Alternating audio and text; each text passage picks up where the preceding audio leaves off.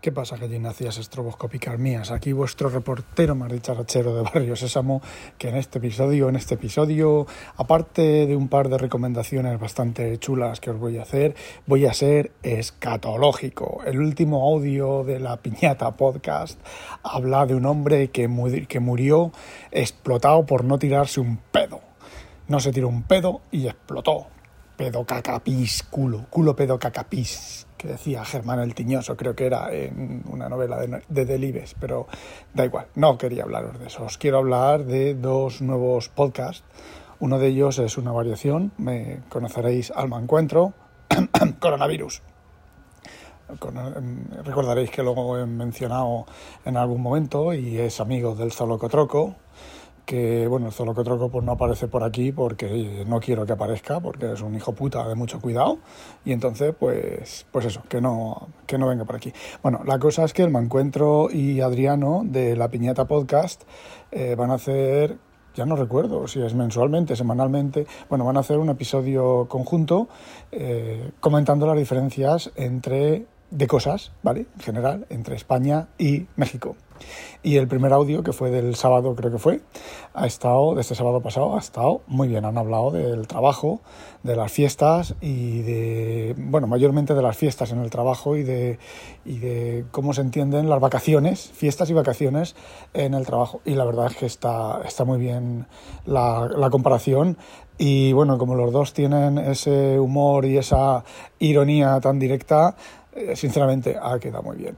Y bueno, otra cosa que os quiero comentar que es eh, Adriano con una tal Priscila va a hacer, está, ha empezado un nuevo podcast para hablar de la tecnología desde el punto de vista humano.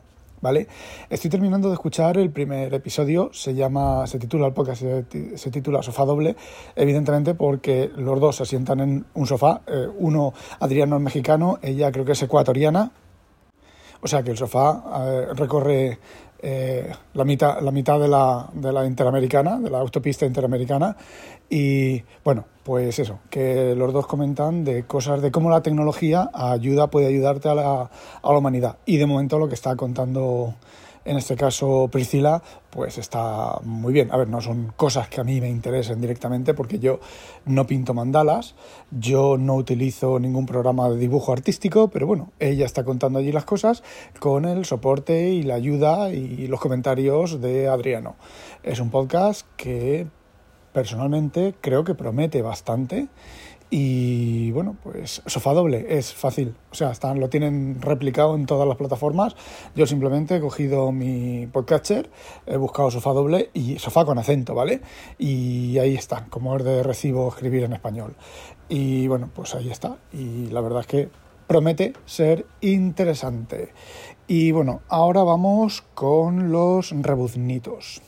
Estoy estupefactado por encima de mis posibilidades y eso que no estoy pagando ninguna cuenta de pago.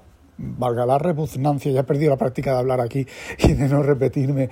Bueno, pues hoy me ha dado por bajarme una serie de PDFs de un sitio web y entonces me he ido a Bing, ¿vale? Al, al famoso Bing y que voy a dejar de decir de que busca pero no encuentra, eh, lo tengo que decir, por lo menos Bing en, en, Internet funciona muy bien, ¿vale? Está funcionando, yo creo que está funcionando mejor que Google últimamente, desde, que están aplicando los rebuznos al, al tema de las búsquedas y todo eso. Bueno, como os decía, está en un sitio web, tiene una URL, ¿vale?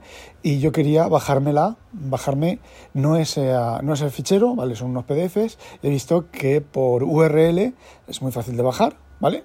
Lo que pasa es que hay que hacerlo en bucle.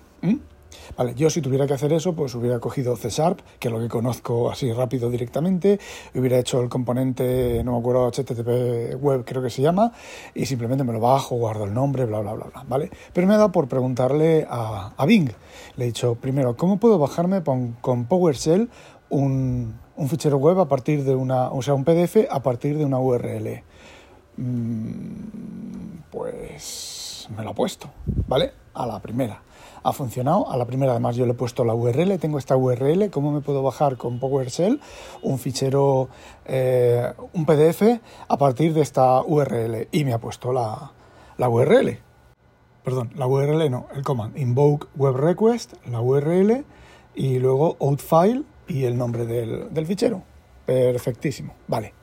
Y luego le he dicho, tengo esta URL y quiero bajarme en bucle los ficheros reemplazando el 1 por un número del 2 al 100. Y me ha hecho, me ha dado una respuesta, eh, la he pegado, pero como estaba multilínea, eh, la, consola de comando me ha dicho que al estar multilínea podría no funcionar, entonces he abierto el comando que me ha puesto, lo he puesto en una sola línea y, oye, miel sobre hojuelas. Entonces, como ya tenía abierto Bing, pues me he puesto a mirar aquí y allá y hay una cosa que se llama Insights, ¿vale? cuando abres el Bing que se, te abre a la, derecha del navegador, pues hay una cosa que se llama Insights, Insights y he entrado ahí y oye, eh, no hace falta leer. He estado mirando, navegando así a, random, porque la pantalla, cuando el Edge, cuando tienes la pantalla por defecto del navegador, pues lo que tienes son, te salen el defecto, bueno, si la tienes, ¿vale? Puedes tenerla en blanco, yo la tengo en blanco y una línea pequeñita de abajo y luego la subo hacia arriba y me aparecen todas las noticias, todas las cosas y si veo algo interesante, que no suele ser habitual porque suelen ser también noticias moñas, pues hago clic y tenía abierto había mirado lo de InSeeds y me salía, por ejemplo, en, en InnoReader, pues me sale InnoReader, el programa de no sé qué y no sé cuánto, y enlaces. La gente que también usa InnoReader usa esto. Digo, bueno, pues, pues, vale.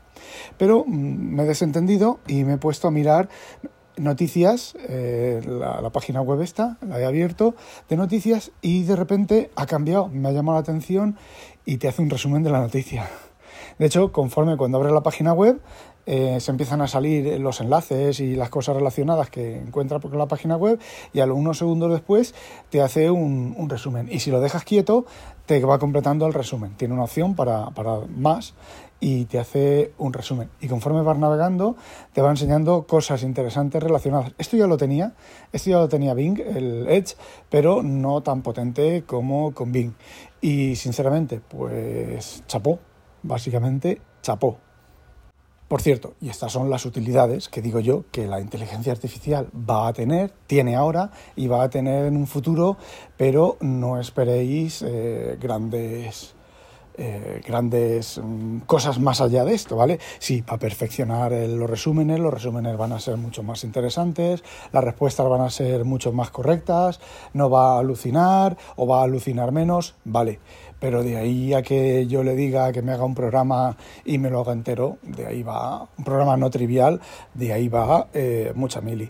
De hecho, comenté en, Twitter que había preguntado cómo a partir de un datetime, de un objeto datetime de C Sharp, obtener la semana del año, el número de semana del año y me dio, hasta me dio dos ejemplos diferentes para hacerlo de una manera o hacerlo de otra y funcionó la primera. Y después le pregunté algo que no recuerdo qué es ahora, ahora no recuerdo qué es lo que le pregunté. Ah, sí, le pregunté en C Sharp cómo extraer de un array, de un array plano, no de un list ni, ni cosas de esas, sino de un array plano, eh, cómo extraer un subconjunto y quitar, o sea, extraer, eh, a ver si me aclaro. Eh, yo tengo un array, ¿vale? Y he buscado un elemento, dos elementos, un elemento mínimo y un elemento máximo dentro del array y lo que quiero es obtener dos arrays.